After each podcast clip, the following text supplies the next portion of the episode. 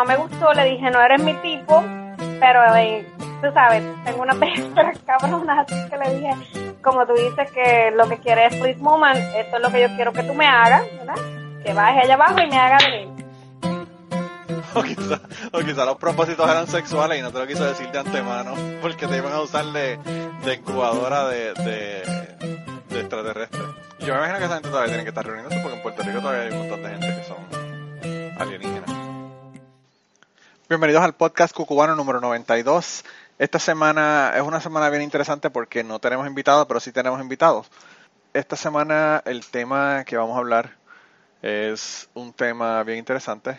Ya saben el tema porque ya leyeron lo que, lo que decía el título del episodio.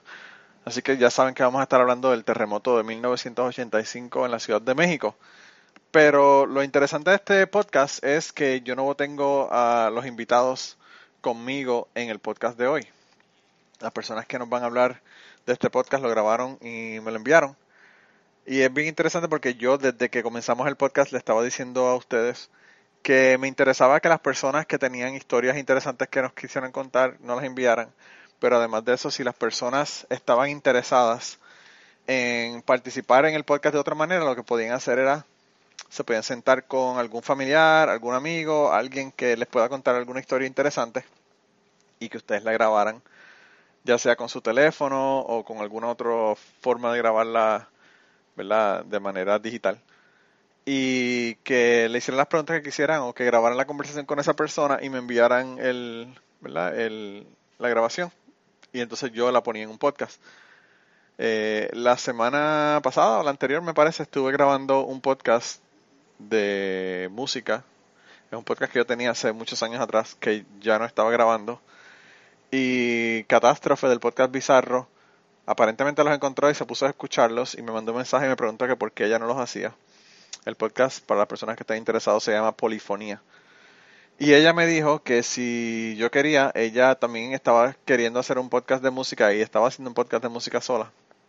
Así que si yo quería, lo que podíamos hacer era hacerle entre los dos revivir polifonía, darle un electroshock y comenzar a grabar polifonía de nuevo. Y grabamos un podcast que subí, me parece que fue la semana pasada.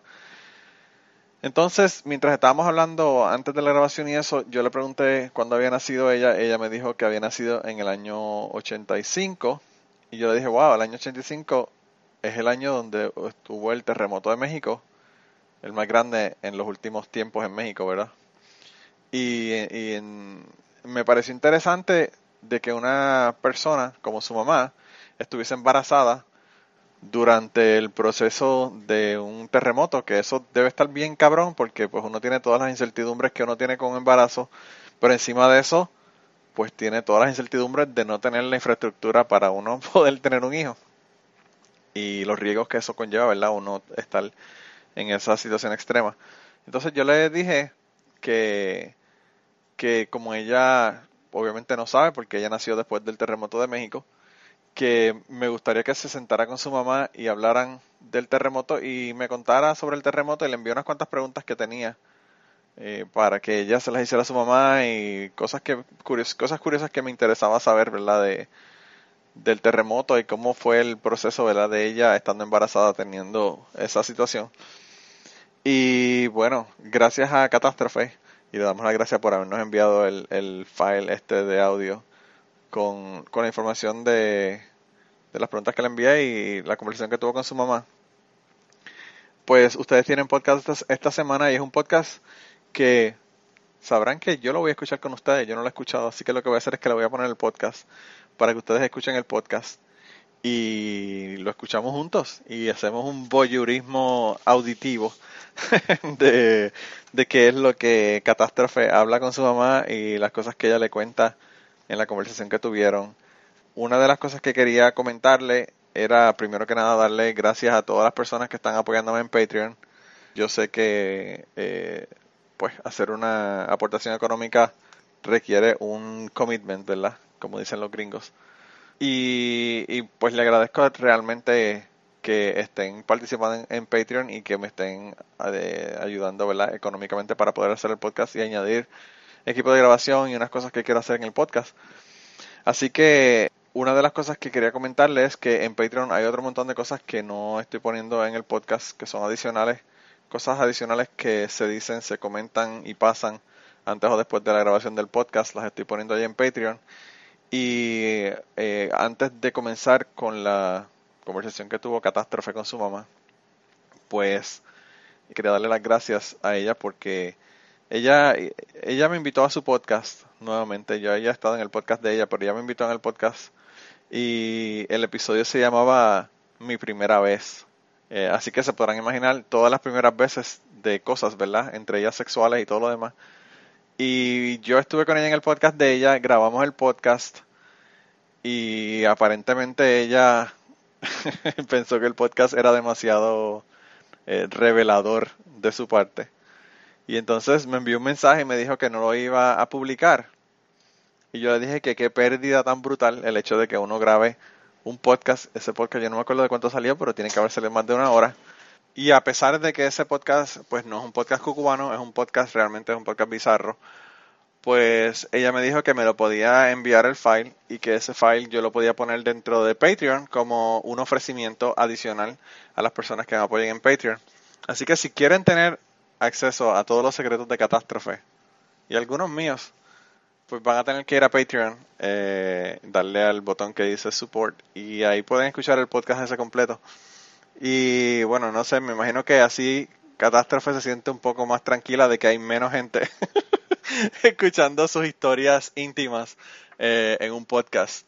Así que nada, eso es una de las cosas que le quería comentar que está eh, especial en Patreon solamente para las personas que me apoyen por allá. Y, nada, eh, como les dije, gracias por el apoyo en Patreon, gracias por bajar este podcast, gracias por enviarme las historias, gracias a Catástrofe y Catástrofe. Yo no sé si tú me vas a escuchar podcast, pero le das las gracias a ella inmensamente. Realmente es un tema del que quería que me contaran y que me contaran de primera mano, no me contara alguien de segunda mano. Así que gracias a ella puedo tener una, un account de primera mano de lo que es eh, el terremoto, lo que fue el terremoto en México en el 85. Así que, nada, yo tampoco lo he escuchado como les dije, así que vamos a sentarnos aquí a escuchar a ver qué es lo que nos tiene que decir Catástrofe y, y de qué cosas ellas hablan, ¿verdad? En una conversación. Eh, tengo una curiosidad cabrona, así que nada, no voy a hablar más nada y ahí los dejo con Catástrofe y con su mamá. En este episodio de Bizarro, ah, se la creyeron. No, no es Bizarro. Este, estamos grabando para Manolo Matos y un cucubano este, hace unos días grabé con él este, polifonía y me preguntó en qué año había nacido y le dije que en 1985.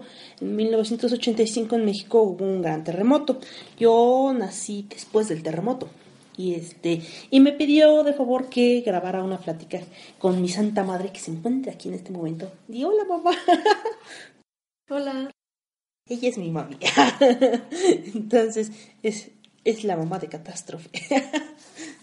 Así que aquí nos va a platicar de cómo, cómo vivió el terremoto. ¿Qué pasó? ¿En dónde estabas, madre? Cuando comenzó el terremoto. Y pues, si tenías hijos. Ah, yo sé que no. Tal vez tienes un hijo que no conozco, mamá. Dime la verdad. Hola. El terremoto fue el 19 de septiembre de 1985. Fue aproximadamente a las 7.20 de la mañana, 7.17 de la mañana exactamente.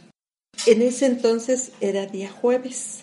Yo estaba trabajando ya y como ya estaba muy cerca de, nacer mi hija, tenía un permiso en el trabajo. En ese momento, en en ese tiempo, más bien, estaba viviendo en la delegación Iztapalapa, en la, en la, este, por la avenida Rojo Gómez. Ahí era muy temprano, las 7.17 de la mañana, todavía estaba acostada. Lo que me despertó fue el, movimiento de la puerta de la recámara, que empezó a, a moverse, empezó a abrirse y a cerrarse la puerta sola y las varillas de la construcción empezaron a, sonar como si, como cuando las tuercen con las pinzas, pero eran varillas muy, gruesas, entonces se oía muy, muy mal. Se oía muy mal. Y este, eso fue lo que hizo que me levantara de la cama. Cuando transcurrió el, el día, eh, en, en, la mañana intenté ver la televisión. Cuando encendí la televisión, más bien estaba viendo la televisión a esa hora, ¿sí? Eh, cuando este, en, el, en un programa de televisión de noticias, la conductora empezó a decir que estaba temblando. Se empezó a abrir y a cerrar la puerta de la recámara. Este, empezó a, empezaron a sonar las varillas, a, a tronar a, o rechinar las varillas y este y se fue la señal de televisión. Pero no sentiste, no sentiste el horrible movimiento. O sea, sí se sintió el movimiento, sí se sintió el movimiento, que fue un movimiento este oscilatorio. ¿No fue trepidatorio? Y tre oscilatorio y trepidatorio, fueron las dos, los dos movimientos. Pero nunca imaginé la magnitud de ese movimiento. Bueno, vamos a explicarles para los que no sepan lo que es oscilatorio y trepidatorio. En México, después de, del terremoto, creo que nos nos pasó que nos dieron mucha información acerca de, de los terremotos y los temblores, los movimientos telúricos. Cuando el movimiento de un temblor o terremoto es oscilatorio, es como a los lados, es como circular, ¿no? Y el trepidatorio es de arriba a abajo, ¿no? De arriba hacia abajo. Es como si agitaras una sí, botella, ¿no? Oscila, oscila es a, hacia, los, hacia costados, los costados y este trepidatorio es como si saltara uh -huh. en un mismo punto. Aquí este fueron los dos movimientos, pero fue a mí no se me hizo muy muy o sea fue duró un poquito o mucho el, el, el, sismo o el terremoto pero nunca imaginé en ese momento nunca imaginé que, que fuera este a tener consecuencias tan graves. La cuestión aquí era que como yo estaba embarazada sí estaba, tenía ocho meses de embarazo, ocho meses de embarazo, entonces pues tenía los achaques del embarazo y, y la verdad no tenía mucho ánimo de, de, salir a la calle a esa hora para saber qué es lo que había pasado. Después, este, en el transcurso del día regresó el esposo de la señora este, que nos rentaba el departamento porque había regresado de, de, su trabajo, no había podido ni siquiera llegar a su trabajo, pero tampoco había tardado mucho en, regresar porque no había transporte. Fue cuando él nos dijo que en el centro de la Ciudad de México había muchos edificios caídos, sí, porque nosotros ya no teníamos ni señal de radio ni señal de televisión. Sí, durante esos días no tuvimos nuestros señales de, de, de nada, ningún ¿no? tipo, ni, ni líneas telefónicas, na, no había forma de comunicarnos este, hacia afuera. En la colonia en donde nos, yo vivía, en ese momento no, este, no había muchos daños, pero la, este, los daños colaterales que hubo en esos días fueron graves. No teníamos este, comida, no teníamos agua, agua potable no teníamos, entonces los centros comerciales estaban cerrados, este, la gente no podía ir a trabajar porque el metro de la Ciudad de México dejó de funcionar, dejó de funcionar, este, el, los transportes pues eran muy este, escasos, no había mucho, muchos transportes porque muchos hospitales se habían caído, este, oficinas, talleres, este, entonces no, no tenía. Lo único curioso que había en este caso es que, por ejemplo, en, en la esquina de la casa donde estaba el departamento en el que vivíamos, había una tortería que nunca cerró. ¿Es la de la, la tortería de la villa? No. ¿No es otra? No, no, no, no, es la de Rojo Gómez. Ah. Nunca cerró esa tortería tortería hasta la fecha aún funciona y funciona las 24 horas del día. ¿sí? Entonces nunca, nunca dejó de funcionar. Nosotros vivíamos en Rojo Gómez, en la avenida Rojo Gómez, a espaldas de lo que eran los baños Rojo Gómez. En ese tiempo eran muy, muy famosos esos baños. ¿sí? Ya después este, los quitaron y pusieron este departamentos. Pero en ese momento sí hubo esos daños colaterales. No teníamos comida, no teníamos agua, no había transporte y este y lo que podíamos conseguir era así muy racionado, sí, porque este los daños pues no el gobierno no nos decía ciencia cierta cuántos daños había. ¿Sí? Y pues me imagino que debe haber sido bien difícil, más tú estando embarazada de mí. y este y la situación de la comida y los medicamentos y demás, como que si era de pensarse, ¿no? Antes no nací en septiembre. no, este, pues a lo mejor porque no, no tenemos tanto contacto con la colonia del centro. Estamos un poquito muy, este, un poquito alejaditos del centro en ese momento y este y mientras no veías así todos los edificios caídos, los puentes peatonales, los pasos a desnivel, muchos pasos a desnivel se cayeron y los los coches se quedaron atrapados ahí. Sí, después este decían que, que llegaban las máquinas a sacar los escombros y sacaban así como como sacaban con todo y muertos y carros y demás así los e, echaban en como en fosas. En fosas comunes. En fosas, no, para eh, utilizaban todo eso como relleno sanitario. Ah, ahí dice. Eh, ahí echaban todos los muertos y demás. Que muchos este, edificios del centro están como embrujados o hay fantasmas, ¿no? De 1985. Bueno. Sí, también este que se usaron todo ese ese material como relleno para la autopista México-Puebla. Oh. Sí, que se hicieron, este, se rellenaron los costados de la autopista. Qué miedo. Con ese, con ese material que sacaron de los este, pasos de desnivel, los este, puentes peatonales y los edificios que se habían caído. Por eso había muchos desaparecidos, o hubo muchos desaparecidos en el 85. Nunca se encontraron los cuerpos porque el gobierno lo sacó como como escombro, como escombro, ¿no? Como si bueno, como siempre el gobierno de México, felicidades. como si no fuera felizmente mexicanos. Felizmente nos lo sacaron como si fueran parte de del desperdicio, ¿no? De los de lo que fue un edificio, un puente o un paso a desnivel. Y pues este en ese ese año sí fue muy difícil porque el gobierno colapsó, ¿no? Básicamente no tuvo mm, ¿cómo no pudo controlar la situación se le salió de las manos y la gente fue la que estaba sacando a, los heridos no de ahí nacieron los topos.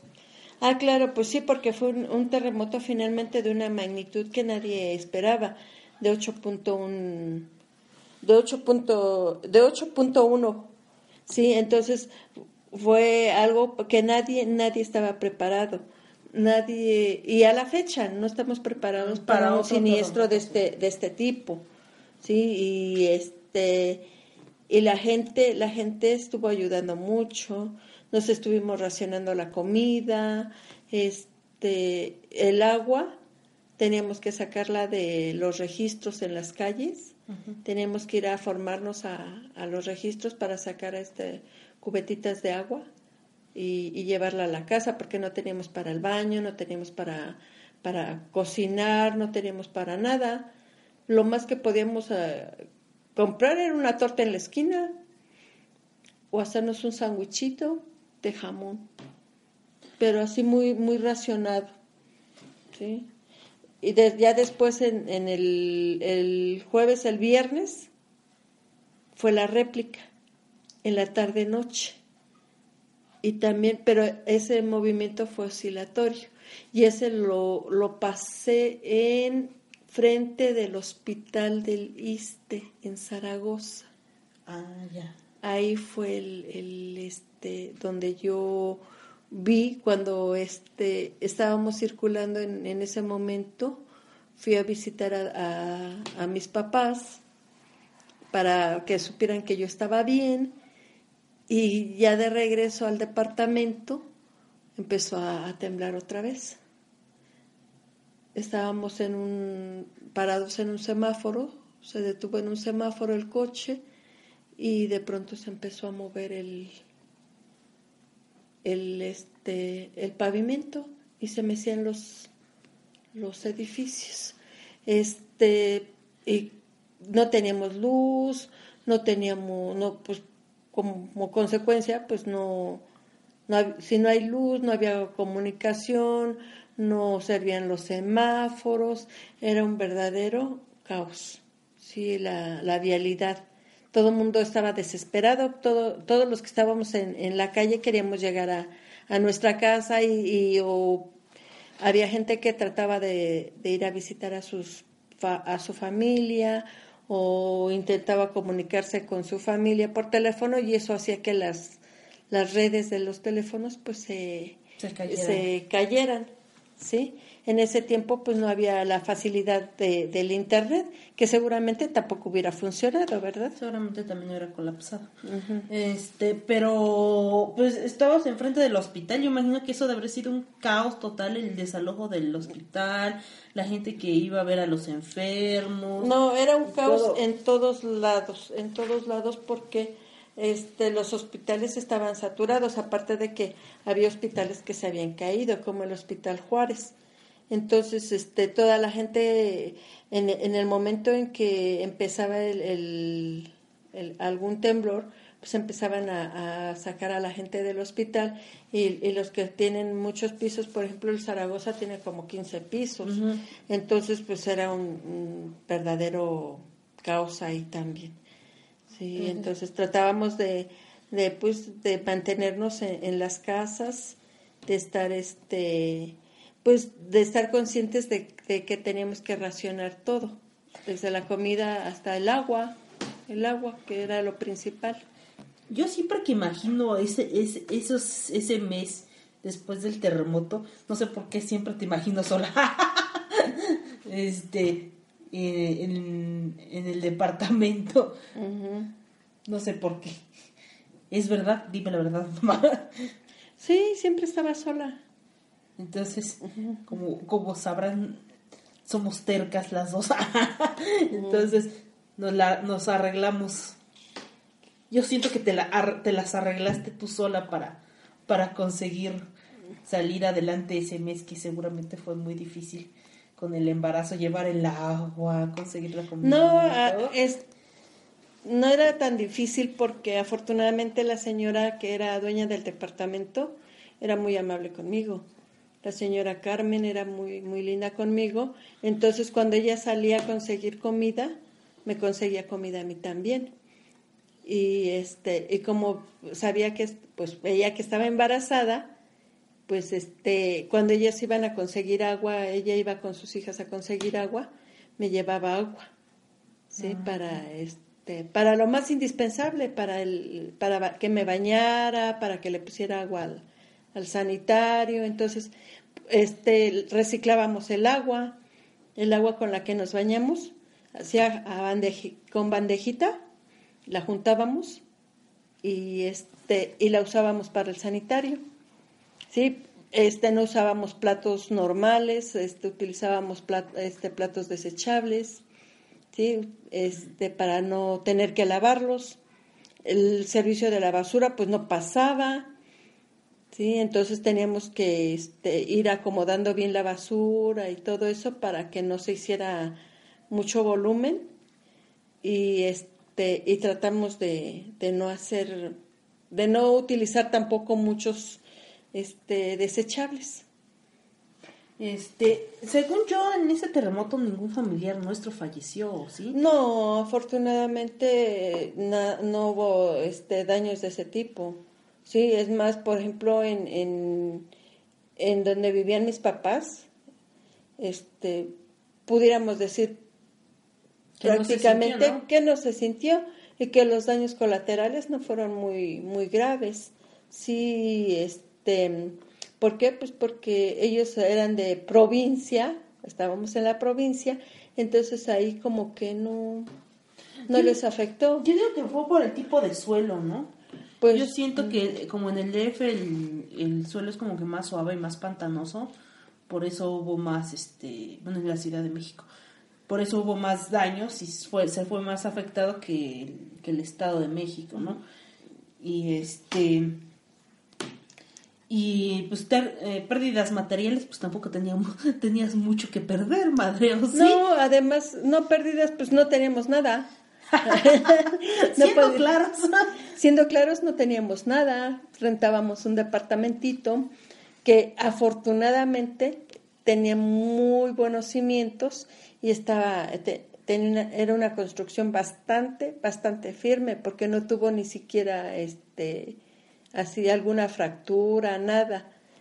Entonces, este no no este no sufrimos ningún ninguna pérdida material ni este ni ni, ninguna- familiar ni amigos, ni ni amigos nada, ¿no? sí todos este bueno tampoco tenía muchos amigos porque yo este había vivido en provincia y tenía escasos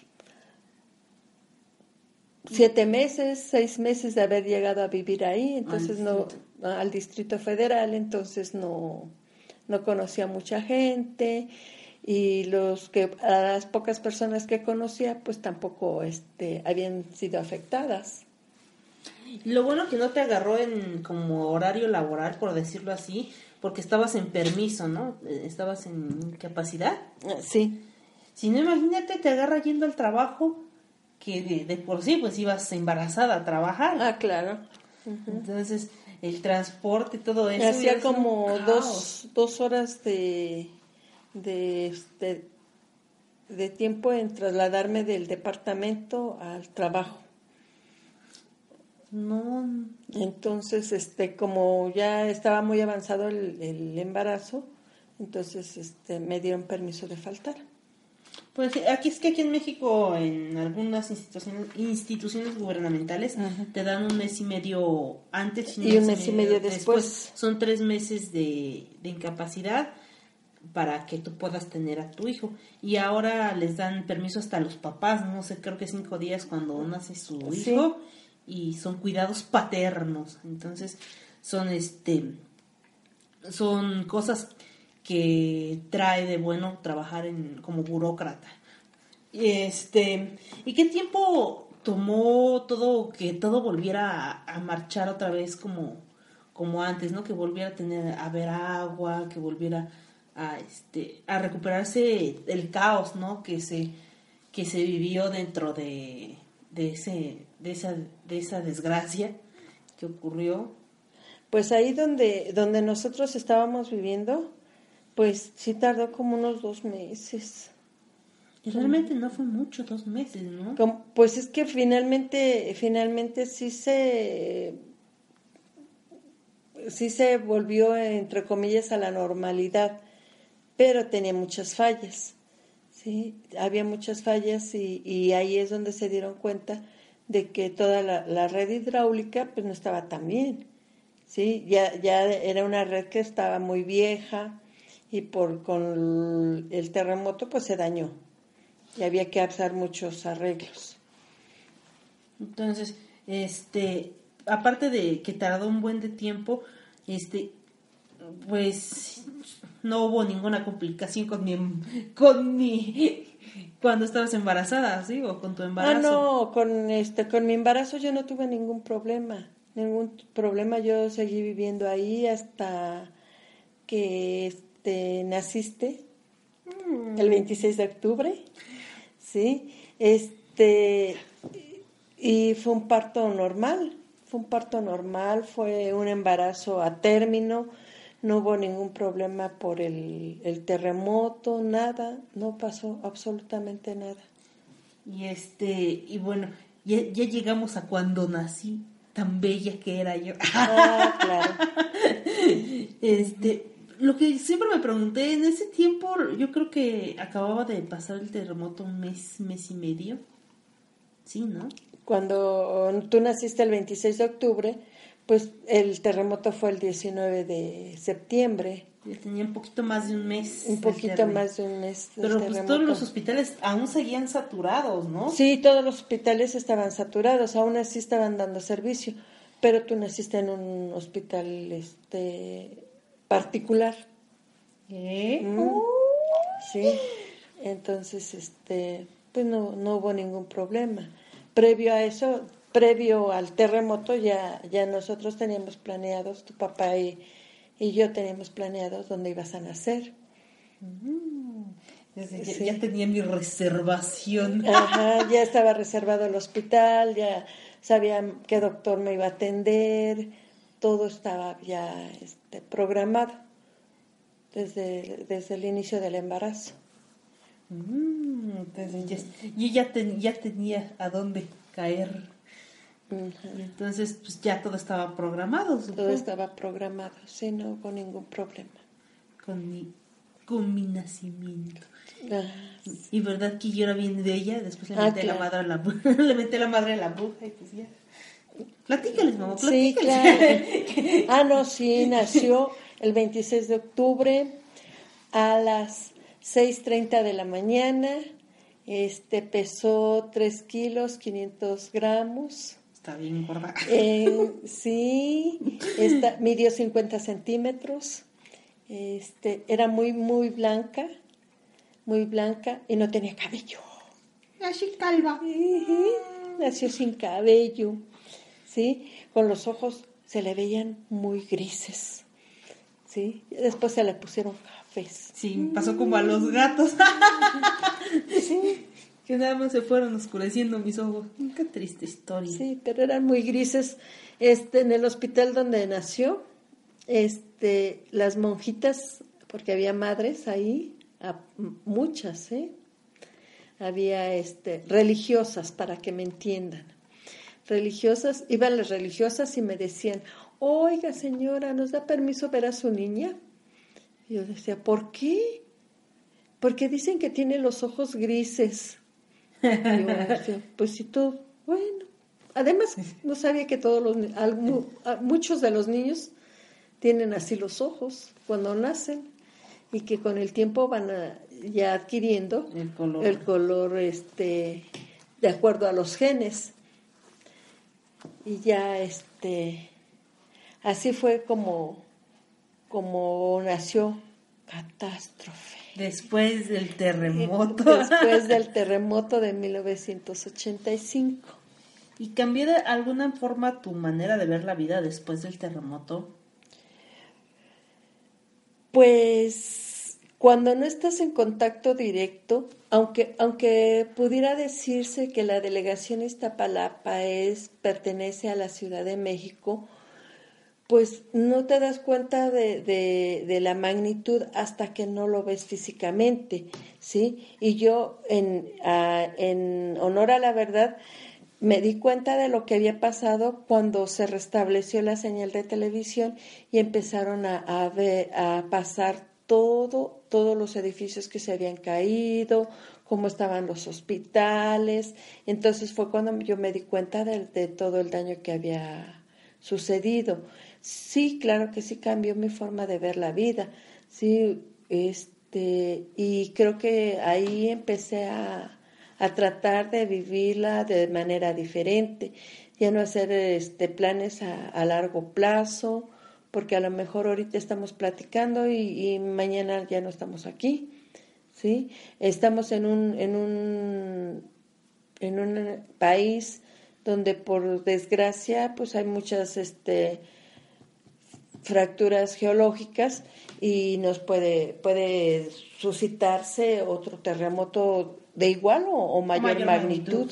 Porque se supone, yo tenía un compañero gordito y un poco paranoico que decía que próximamente iba a haber un terremoto súper fuerte en la Ciudad de México y todos moriríamos horriblemente por ser impertinentes y no hacerle caso.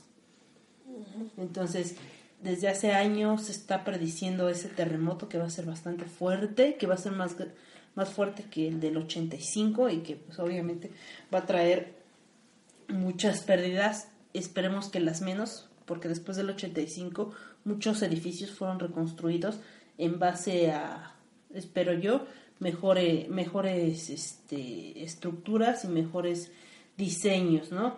Má- Más que diseños, este, resistencia, ¿no? De hecho, muchas escuelas se hicieron de esa forma, ¿no? Sí, para que no se cayeran, Ujú. porque no, no, no sé si se cayeron muchas en el 85. En el 85 se cayeron Creo que el se cayó la CECID, 78, ¿eh? CECID 3, la 71, la secundaria 71, la también la, la este, volvieron a reconstruir. La ¿sí? diurna 78 también se cayó en el 85 y la reconstruyeron. De hecho, solo hay un hay una escalera que quedó en pie. Sí, hubo, hubo, hubo muchos daños, hubo muchos daños, se suspendieron clases, este, muchas oficinas dejaron de funcionar, no, era un caos, ¿sí? Este, el, el, ¿cómo se llama? El noticiario que en, ese, en esa hora anunció el terremoto, era la de hoy mismo, Con Jacobo Zabudowski. no, con Guillermo Ochoa Ah. con Guillermo Ochoa. Y la que este, dijo que estaba temblando era Lourdes Guerrero. Y dijo, volteó y vio la lámpara y dijo, está temblando, Qué fuerte. está temblando. Y cuando dijo está temblando, se fue la señal. ¿Sí? Entonces, este, sí, sí fue muy difícil, ¿eh? Fue muy difícil saber que, este, bueno, cuando tú estás en un, en un espacio tan pequeño y no tienes este contacto con, con el exterior, pues no, no puedes valorar, ¿sí? No puedes cuantificar el daño que se hizo. ¿Sí? Ya hasta después, cuando empiezas a, a darte cuenta y de que además pues no puedes salir de ahí. Pues sí, porque pues es que no, no sí, te forma de decían, moverte, no, no, no había forma de moverse y te decían, si no tienes a qué salir de tu casa, no salgas. Yo creo que fue también una estrategia del gobierno, ¿sí? Para que nosotros no, no cayéramos también en pánico, ¿sí? Pues sí. Si no tienes que ir a, a asomarte allá al, Al centro. al centro, no vayas. No Entonces vayas. nunca fuiste al centro. Mm, eh, yo físicamente nunca vi los daños. Lo que sí puedo decir es que en la actualidad aún hay edificios que, que siguen en este como en una en un litigio, en una demanda, este porque fueron muy dañados en el 85 y los dueños no han querido que se no permitieron que se demolieran en ese momento y aún siguen en pie. Se siguen como en, en obra negra, de No, ruidos o no, cosas. esa- así tienen letreros de que este no no son habitables. ¿Sí? De que no son habitables, entonces este siguen muchos edificios así en el centro. Pues sí, y de hecho eh, hay muchos que ya se volvieron nada más fachadas. Que ya no, o sea, no está el edificio, nada más es este como Sí, porque con el tiempo pues se han ido este deteriorando más. después de- del terremoto que todo en el, todo el centro quedó destruido. Este, y sí te preocupa que vuelva a suceder. Pues en, es algo que, que nadie puede des- de- este, determinar, ¿no? Si va a suceder nuevamente, si va a ser de una magnitud mayor, ¿sí? Por todos los daños y por el tipo de suelo en, en el, este, en el- la Ciudad de México, pues es muy, muy probable que, este, que se dé, porque la Ciudad de México está este, fundada sobre un, una- Lo que era un te- lago, ¿no? lo que era un lago y la sobreexplotación de los mantos acuíferos está haciendo que, que la parte de, de abajo quede como hueca. Entonces, en cualquier momento que haya algún sismo, pues se va a Se va fracturar, a hundir. se va a hundir. Es lo que va a suceder. Porque, insisto, el suelo es como que muy lodoso y de hecho la, la ciudad se está hundiendo. Se poco está hundiendo, poco, ¿no? ¿por qué? Porque este somos ya hay muchos habitantes en la Ciudad de México y se está este sobreexplotando esa, esa esos mantos acuíferos. Y pues nada más hay que ver al elefante blanco, ¿no? O sea, el Palacio de El- Bellas Artes, cómo se está hundiendo y la catedral también cómo se ha ido hundiendo poco a poco y ahí podemos ver hasta dónde estaba como la ciudad y ahora a qué nivel están, ¿no? Y sí es muy probable que, que ocurra otra vez y lo más seguro es que no estemos preparados para un terremoto de tal magnitud, No. porque como siempre, tal vez los mexicanos somos muy confiados, ¿no? Muy descuidados en esa parte y todavía no estamos teniendo esta cultura de la prevención y, pues bueno, ¿no? Entre muchas cosas, no estamos listos para para volver a enfrentarnos a esta a este tipo de desgracias y este pues insisto eh, en esa época pues el gobierno colapsó y los los que levantaron a la ciudad fueron los mismos mexicanos no la gente de a pie la gente que iba a sacar a, lo- a las personas de, de los escombros y pues yo qué sé yo solo era un bebé en mi líquido amniótico, nadando feliz. Entonces, pues sí, yo, yo sí pienso en mi mamá ahí tratando de, de conseguir comida y agua, cuando pues afortunadamente te agarró lejos, ¿no? Entre comillas, lejos de, de donde se cayó la ciudad. Tlatelolco quedó destruido, todos los edificios que se cayeron en el centro.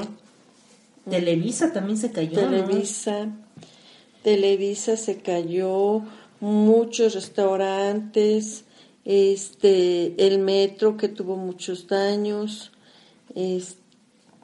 también este, oficinas del gobierno, talleres, en la zona de San Antonio Abad y Calzada de Tlalpan, allí hubo muchos daños, en este en, en, en edificios en los más altos, tú lo acabas de decir, Tlatelolco. Tlatelolco se fue Sí, abajo, se fue fue horrible, abajo. ¿no? Sí, que era eh, hoteles, hoteles se cayeron completos, ¿eh? Quedaron aplastados, aplastados allí. Por ejemplo, el, el Hotel Regis, el Hotel del Prado, las oficinas de la Procuraduría General de Justicia, el CECIT 3 en el centro, la Secretaría de Comercio y Fomento Industrial. Pero este, eso se debió, bueno, dicen, ¿no? Por el movimiento trepidatorio, Sí, que fue que por eso los tiró de esa forma, como que aplastándolos. como que los como si los hubiera pisado un gigante sí quedaron hechos como acordeón no E- Ese es el temor, que sea un terremoto trepidatorio nuevamente, entonces la ciudad no está preparada para otro terremoto trepidatorio. Hemos tenido movimientos telúricos este oscilatorios sí y no tan fuertes. Creo que el más fuerte fue uno de 6 punto y algo, casi 7, Ujú. pero fue hace algunos años, no hubo grandes daños. Eso prueba que, que los edificios los están haciendo más resistentes. sí porque no hubo grandes daños, unas cuarteaduras, un- pero casi, casi estaban diciendo que podría ser un terremoto parecido al del 85, pero no llegó a hacer este, hacer este, ese daño, ¿no? Pero también quería que nos, que platicáramos de cuando llovió ceniza, ¿te acuerdas? ah sí En el 90 y qué? como, fue como por el 95 no Fue en mil- sí, yo, yo, yo iba en la primaria. la primaria Ujú. Fue No, como eh. en 1995, 96, que llovió ceniza en el DF. Y en- no ha habido muchos varios momentos en que ha, ha habido una lluvia de ceniza Pero yo me acuerdo que fueron varios días esa vez, que se suspendieron clases ah sí y que fue como que muy raro eso, ¿no? Todos decían que moriríamos. Porque el Popocatépetl iba a hacer erupción y nos iba a caer rocas gigantes ardientes, como en Pompeya. Así Ajá. mismo, así mismo pasó en este en el Estado de México y en la Ciudad de México como nieve, pero era ceniza volcánica la que había, la que llovió e- esos días. No me acuerdo qué, qué año fue. Sí, este, es más, de hecho, de hecho, este, De ahí salieron las alertas, ¿no? ajá, de ese año, que ya es como alerta roja, alerta amarilla y verde. Sí, pero ahorita, por ejemplo, este, se han mantenido la alerta amarilla. Sí, se ha mantenido la alerta amarilla y la actividad del volcán nunca ha dejado de haber. Siempre ha estado activo ese, ese volcán y, y hace este pequeñas así como explosiones pequeñitas Como y libera libera esa esa energía hay momentos en que libera lava Pero Sí. no mucha. no mucha pero finalmente eso ha servido para ir de alguna forma este no permitiendo que se siga acumulando gran cantidad de energía que pudiera eh, dar lugar a una Erupción. erupción más fuerte sí esas pequeñas erupciones han mantenido al volcán y a veces a este la ceniza se puede percibir más donde se puede percibir más es en el en Puebla del lado de Puebla, ¿sí? Y las veces que ha caído este ceniza en, en la Ciudad de México, sí, este, pues es más, más este, frecuente en la Ciudad de México que en el Estado de México. Sí me acuerdo que eh, por la casa caía y se veía la capa de ceniza en los carros y también este pues no podías ni salir porque la ceniza es como que muy muy fina y tenías que andar con tu cubrebocas y, y se suspendieron, insisto, se suspendieron clases que es lo más importante porque Que era lo más, lo más interesante. ¿no? interesante porque no tenía que ir a la escuela y me la podía pasar de baquetón en mi casa. Pero sí, todo el mundo estaba paniqueado porque decía, en cualquier momento explota el Popocatépetl y moriremos como en Pompeya. Y todos dijimos, oh, por Dios, no importa dónde corra, de todas maneras moriré. De todas formas, Me van a chingar. Así es. Entonces, este, yo creo que esos han sido de los, de los sucesos más relevantes, más extraños, no, no sé cómo decirlo, que he vivido en parte, primero con mi mamá, que no había nacido, y ya de niña, pues, el Popocatépetl, se supone que dicen que el día que explote, bueno, que, eru- que haga erupción ese volcán, va a haber un terremoto terrible y pues que va a desaparecer este parte del Estado de México, si no es que el Estado de México y el Distrito Federal, la Ciudad de México. Se, se prevé que va a ser algo muy, muy fuerte. Entonces, esperemos que el popo no, no la haga de a tos y nos deje ser felices. es que pues con la mujer dormida al lado todo el tiempo, pues cualquiera se enoja. No, este, por ejemplo, te digo, la, la lluvia de cenizas es muy constante. Sí, es muy constante. Pero no se siente tanto como, Como es- en- en como mi- en esa época, como en ese año, que sí fue realmente notorio. Sí, que la, la, gente, la gente podía, tenía que barrer la ceniza de las calles porque era una capa muy, Muy gruesa. muy densa de, de cenizas. Sí, esos días no pude, no podíamos salir porque sí estaba bastante Pero se, se veía más afectada la Ciudad de México que el estado. que el propio Estado de México.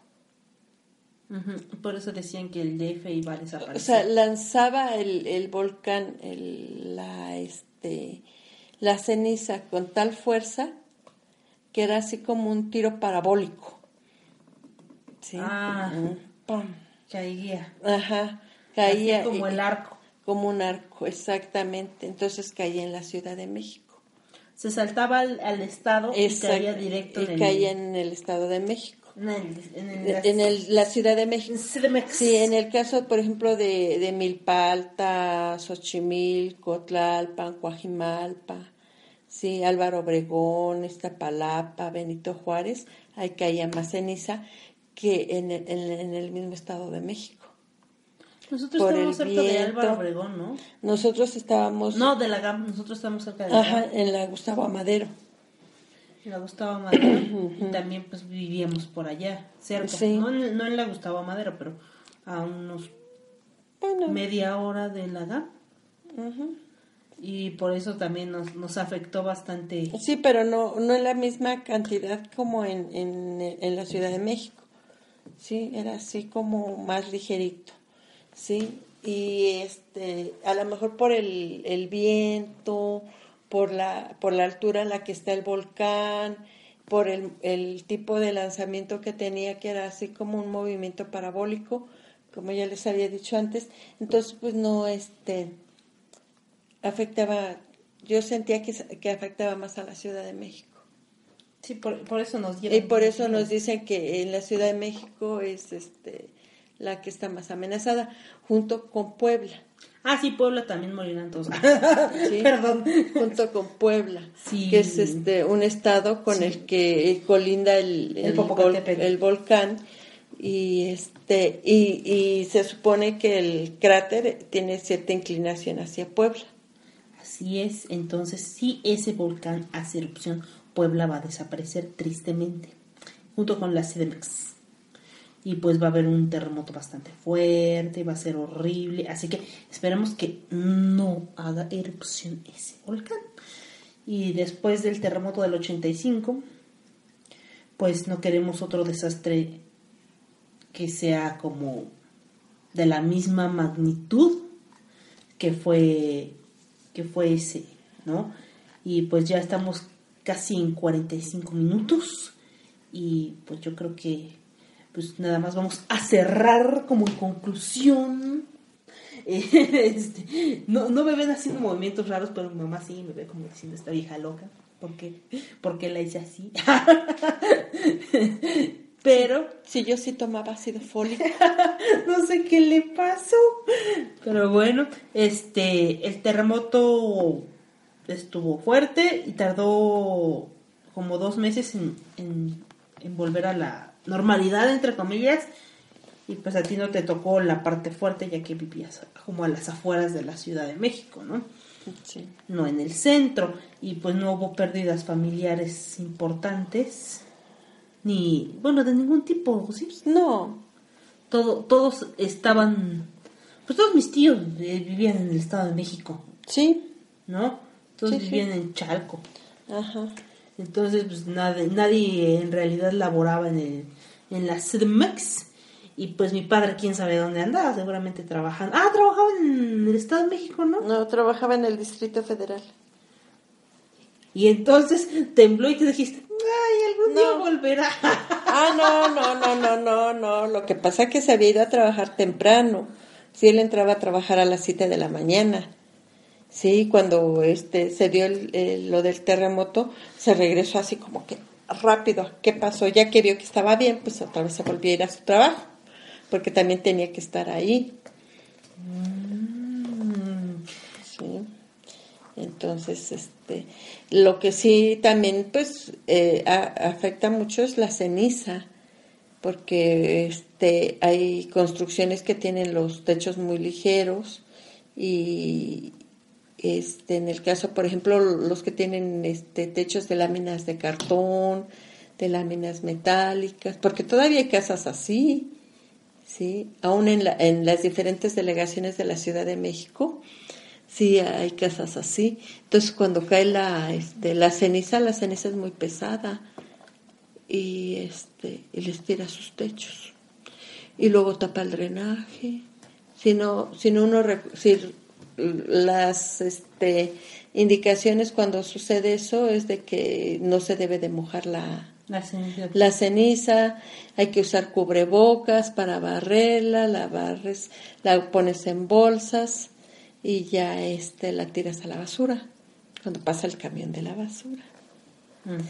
La pones ahí y este y tener precaución pues de que no se quede porque si no se hace como cemento. Se hace como cemento, entonces este afecta al drenaje. No, no echarla a las coladeras, tratar de este cuando empieza a caer la ceniza, pues tapar las coladeras para que no se vaya ahí. ¿Vieron, ¿Vieron cómo desvió el tema? ¿Vieron, ¿Vieron esa curva? bueno, entonces, este, ya pasó, no hubo pérdidas ni materiales ni familiares durante el terremoto. Y pues tampoco hubo complicaciones en, en el embarazo de mi madre, ya que todo estaba previamente controlado, no hubo problemas al conseguir el hospital y pues que naciera todo a tiempo, ¿no? Porque aparte soy la primera hija de mi mami. La primera. Y la más guapa. La primera y la única hija. Claro, porque ella no tuvo más niñas. Exacto. Nació Sí. otro niño, pero ya, ya no hubo más niñas. Pero ya no hubo más niñas, no, no fue más que una mujer y un hombre. Entonces, así es, yo fui su primer baby y nací en el 85. En fin, espero que esto les haya gustado y la platiqué con mi mami. Y pues nos despedimos y saludos a todos los que nos escuchan en Cucubana. Despídete, mamá. Ah, adiós. Bye bye. Bueno, gente, y como pueden ver, se acabó lo que se daba. Así que, de nuevo, gracias a Catástrofe y a su mamá por habernos contado el terremoto y por habernos dado el bono de las cenizas volcánicas. Yo me acuerdo, en Puerto Rico nosotros tuvimos una experiencia con cenizas volcánicas cuando en el año, no me acuerdo si fue en el 99 o en el 2000, eh, hubo una erupción en un volcán, de un volcán que se llama Sufier. Y en Puerto Rico hubo un montón de cenizas que cayó. Yo, a mí me estuvo bien raro porque yo, realmente nosotros no, yo no me había enterado de que había ocurrido la erupción del volcán. El volcán tuvo erupción durante la noche y cuando me levanté mi carro estaba completamente blanco, con blanco gris, con, con una cubierta prácticamente de cenizas. Entonces yo dije, wow, ¿qué habrá pasado? Y entonces me puse a ver las noticias de esa mañana y ahí me di cuenta que toda esa ceniza había venido desde, desde Montserrat. Así que bastante lejos. Yo no sé, bueno, vayan y, vayan y googleen para que vean la distancia. Pero a mí me parece súper lejos para que hubiese llegado la ceniza hasta Puerto Rico, ¿verdad? En el área de San Juan. Pero esa fue una experiencia que tuve con, ceniza volcánica, pero aparentemente no fue tanto, porque por la distancia. Así que no hubo ni que recogerla ni hacer nada con ella. La- realmente fue una, una capa bien, bien fina sobre todo, ¿verdad? Que estaba cubierto de esas cenizas. Y, y sobre el terremoto del 85, realmente a nosotros, yo lo, lo vi todo, ¿verdad? Porque ya yo era un viejo para aquella época. yo tenía 11 años cuando ocurrió. Y nosotros vimos todo lo que había ocurrido por la televisión y nosotros estamos espantados por todas las imágenes y todas las cosas que nos estaban llegando desde México. Y luego de ese terremoto eh, dejaron de dar el programa de Cepillín en Puerto Rico. Y por muchos años eh, todo el mundo en Puerto Rico, no sé cómo se comenzó el rumor, pero hubo un rumor de que Cepillín había muerto durante el terremoto en México y por eso no había estado el programa. Y realmente, bueno, esa es otra historia que los, quizás los, los mexicanos sepan mejor que yo, pero realmente fue una puercada, como dicen en Puerto Rico, que le hicieron en su que le hicieron en su canal eh, y dejaron de, de dar el programa de él y prácticamente él se quedó sin programa sin avisarle ni a él siquiera.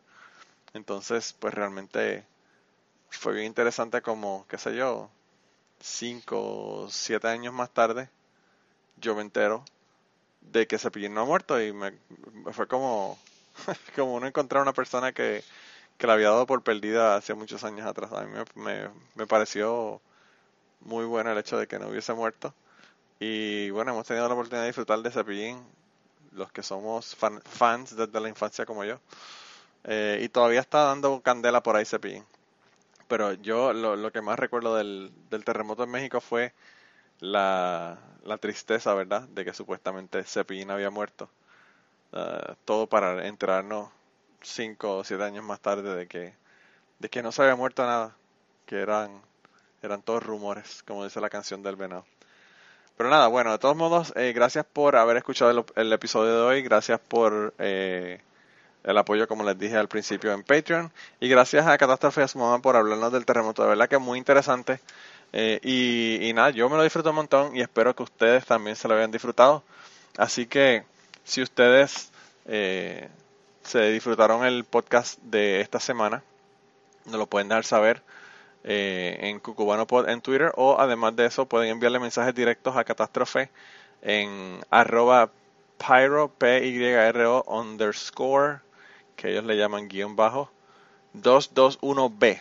Ese es su Twitter, así que le pueden mandar mensajes a Catástrofe directamente para que le cuenten cómo les gustó el episodio de esta semana. Y nada, la semana que viene tenemos un episodio bien interesante donde vamos a revelar todos los secretos de Carlos y de Alien Queen. Esta vez sin el sidekick de Carlos, eh, Jaime, eh, y, sin, y sin que Jaime lo pueda defender de nuestras preguntas incisivas. Así que no se pierdan ese episodio de la semana que viene. Y nos vemos entonces. Cuídense un montón, gente, y seguiremos manteniéndonos en contacto a través de las redes sociales. Y antes de terminar esta semana, queremos darle las gracias a las personas que nos han ayudado con el podcast.